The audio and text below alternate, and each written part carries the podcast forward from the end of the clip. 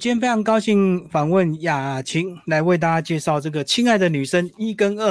来，我们来为大家复习这两本书。Hello，雅琴你好。Hello，居民哥好，大家好。我先考你，这两本的内容你都还记得吗？不记得。哎，总有复习一下。总有大方向还记得吧？我知道第二本是写关系，然后第一本其实大部分是写有关女性经验的散文啦。对，因为那时候你的状态是小孩才刚出生，所以你，而且是你的第一本书，所以你写蛮多你个人的经验，对不对？呃，也对，而且里面因为有一些旧的文章嘛，就是在可能在生小孩之前或者是结婚之前的文章，所以比较多，可能有一些可能是少女时期的经验这样子。那第二本就是后来才写的，就是结婚生子之后才写的，所以会看到完全不同的感受跟方向。其实第一本真的是因为横跨的这个你的岁月比较长，对，那时候库存比较多。第二本的库存没有那么多，要写新的，所以写蛮多你那个少女时候的那个回忆。嗯，有对有一些部分是可能比较早期的体验啦、体会这样子。那那时候就是这就真的蛮少女的。你那时候讲到蛮好玩，你那时候年轻的时候，这个很喜欢跟人家称兄道弟。可是有一天，当你的兄弟跟你告白的时候，你才发现说搞半天你把我当女人，那我 就拔腿就跑哎。所以你就会很压抑，就不敢跟他们继续维持这种兄弟关系。我觉得那时候就不懂事。其实我自己，我觉得我内心深处应该是知道有这个可能，但我没有想要面对，因为称兄道弟对我来说比较是一个比较轻松的关系。那个时候啊，但所以这种很好的朋友突然跟我告白，我都会，我真的会拔腿就跑，就不知所措。以前不会处理这种事情。我觉得现在女生也是会的，就是说有时候他们会很渴望给男生照顾，可是他又不想跟男生有男女朋友的关系。那一旦男生告白的时候，他就躲，很坏。我以前就这么坏，但是我以前那个坏是我自己不知道，但我现在当然就知道了。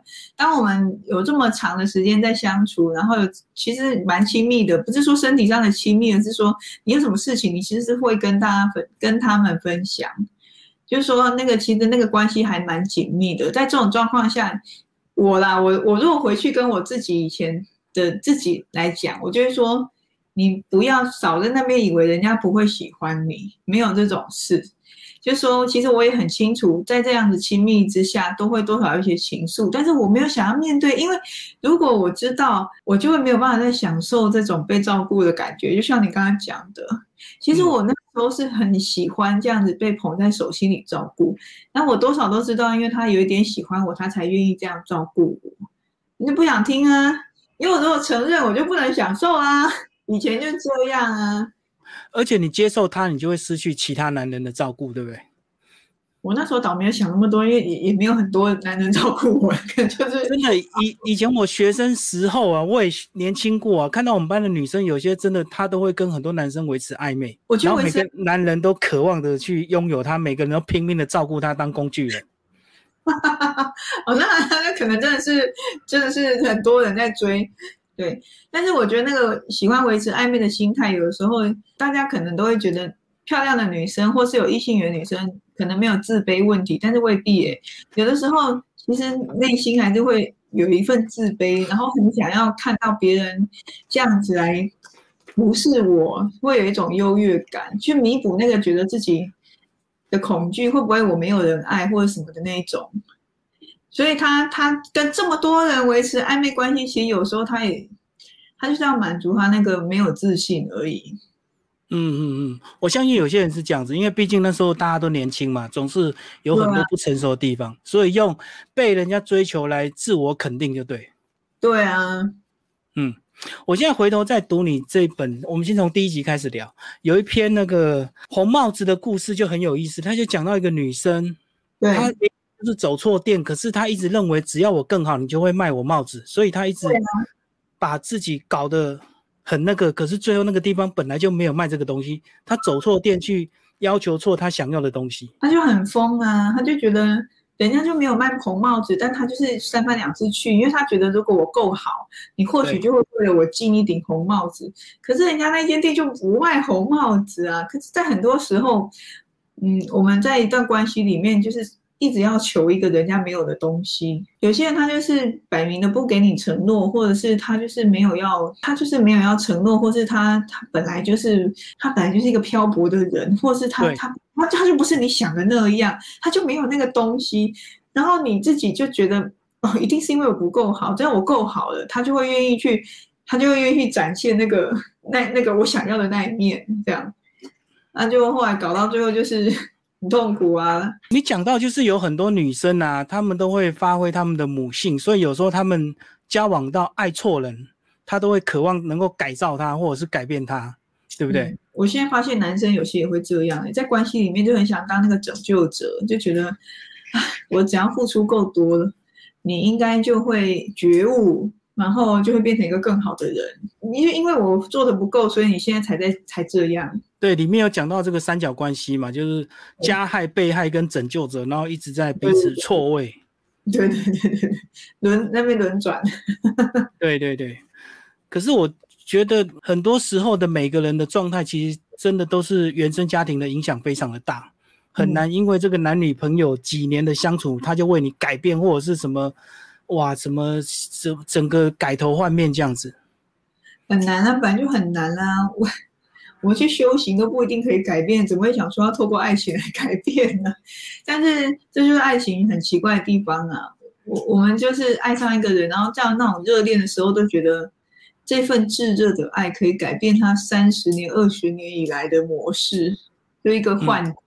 然后你里面还有一篇讲到这个法国老奶奶的。就是你男朋法国男朋友的妈妈叫科雷特，她人好到每天很乐意的帮你去准备东西，然后完全没有脾气。哎呀，这个人很好哎，因为我其实，在台湾我们还听到蛮多可怕的婆媳问题嘛。嗯，那其实这对我来说没有什么婆媳问题，大部分都是母子问题啦。这样，好，那总之我当时要去住我法国男朋友的家里。因为他那时候他的他的家因为水管破裂，所以他家就淹水了，所以他就暂时搬回他自己的原生家庭跟妈妈住。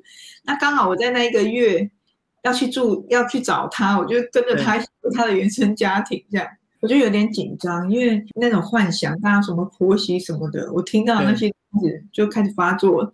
所以我刚进去的时候有点紧张，但是我也在想说他是法国人啊，他不是台湾人啊，真的会这样吗？那第一天他就欢迎我进他们家之后，他就跟我他的生活习惯就是每天睡到中午，嗯，然后叫我把这里当自己家，不用跟他客气啊。如果他起床之后，我肚早餐他没办法帮我弄，但是如果中午我肚子饿的时候，可以去叫他煮，我只要跟他说我肚子饿了，他就会煮东西给我吃，嗯。他因为法国不是像台湾那么方便，你走出去就有东西可以吃。他是住乡下，所以他们家附近是草地跟马跟田，所以我真的只能叫我婆婆煮东西给我吃，我没有去买这样。好，我就真的那好吧，他都这样讲，不然我就试试看啊。隔天早上他就睡到中午起床之后，我就看差不多，我就走过去说：“哎，我饿了。” 然后他就真的去煮饭哎。对啊，你说我完全没有脾气啊，就是他说到做到啊。他不是在跟我讲那种，你知道，他不是在测试我，因为有些人他会测试别人，他就觉得我做我客套话，对我这样讲，如果你真的这样做，你这个人就没礼貌。但是他不是，他是真的，他就去煮饭。然后其实我也在想说，他会不会是测试我？他虽然煮给我吃，但心里有点不爽，有没有？但后来没有，哎，他他是很接纳，他就是觉得，既然我已经这样跟你约定了，那你要吃东西来找我，我煮饭给你吃，OK。所以午餐晚餐。我肚子饿，我去跟他讲，他弄东西给我吃。嗯，他也蛮疼爱我的。对啊，而且里面你讲到，他一开始就跟你说他退休了，那他其实生活很单纯，每天坐在沙发上喝一杯咖啡，很闲。然后你只要肚子饿就跟他说，他就帮你做。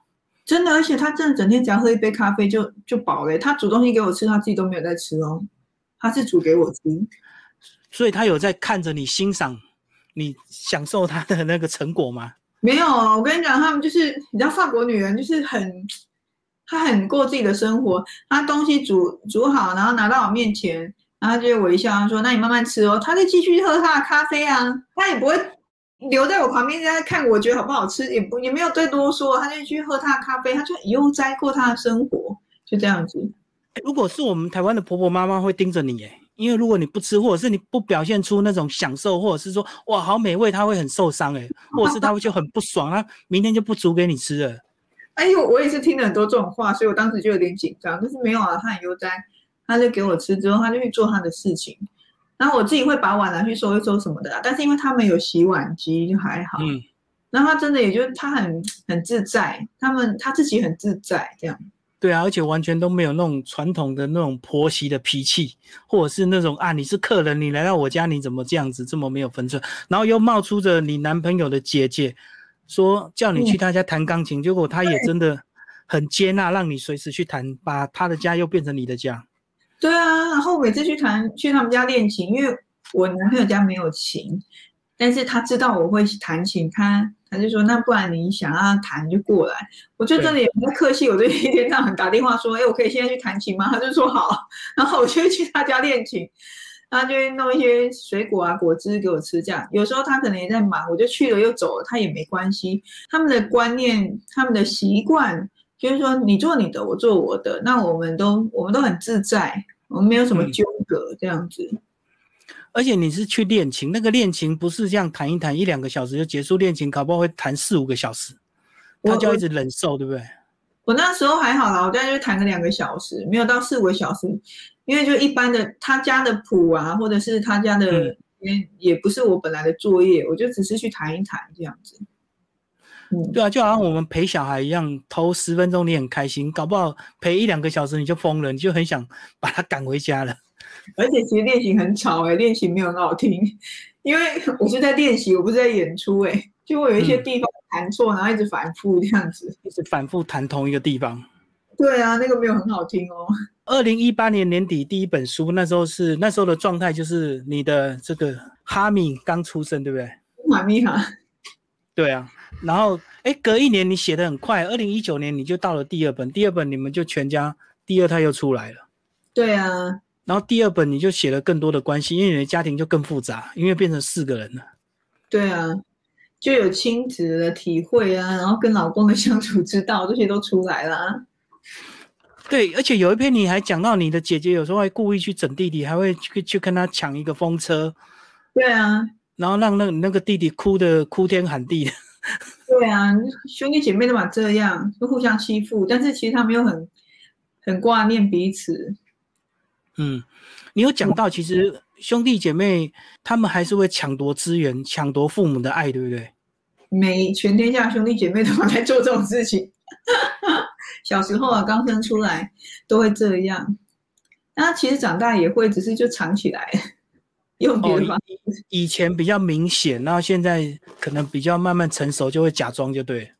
假装，我有一次就看那个。反正美国纽约的州长跟一个不知道什么什么，反正他们兄弟俩都是在很显要的政治的一个，反正就是在一个名人的位置。然后他们在直播的时候就不小心吵起来，我不晓得你有没有看到那个影片，好好笑。他们就吵起来说：“我才是妈妈最爱的儿子。”另外说：“乱讲，我才是妈妈最爱的儿子。”他们已经是成年人了，也是就一个是有州长，然后另外一个好像是什么主播。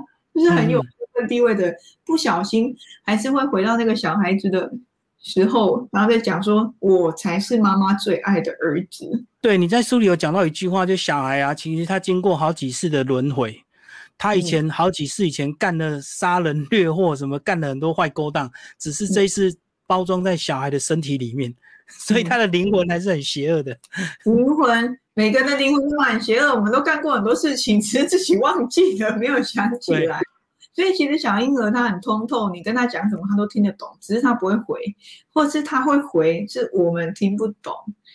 所以其实我我自己的我自己对小孩讲话，我不会特别用很像对小孩的方式啊，就会跟大人这样差不多。嗯。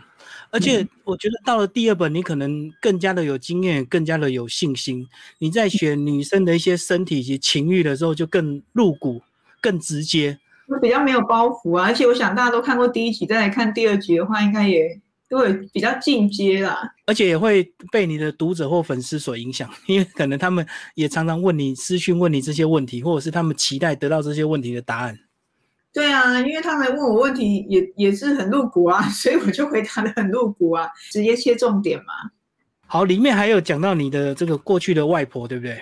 过去的外婆是一个非常传统的女性，而且 你那时候跟她真的是蛮蛮拉扯的，对不对？有时候你出门那个穿破牛仔裤就会被她阻止，她会气死，她真是，她就是非常受不了破牛仔裤这件事情。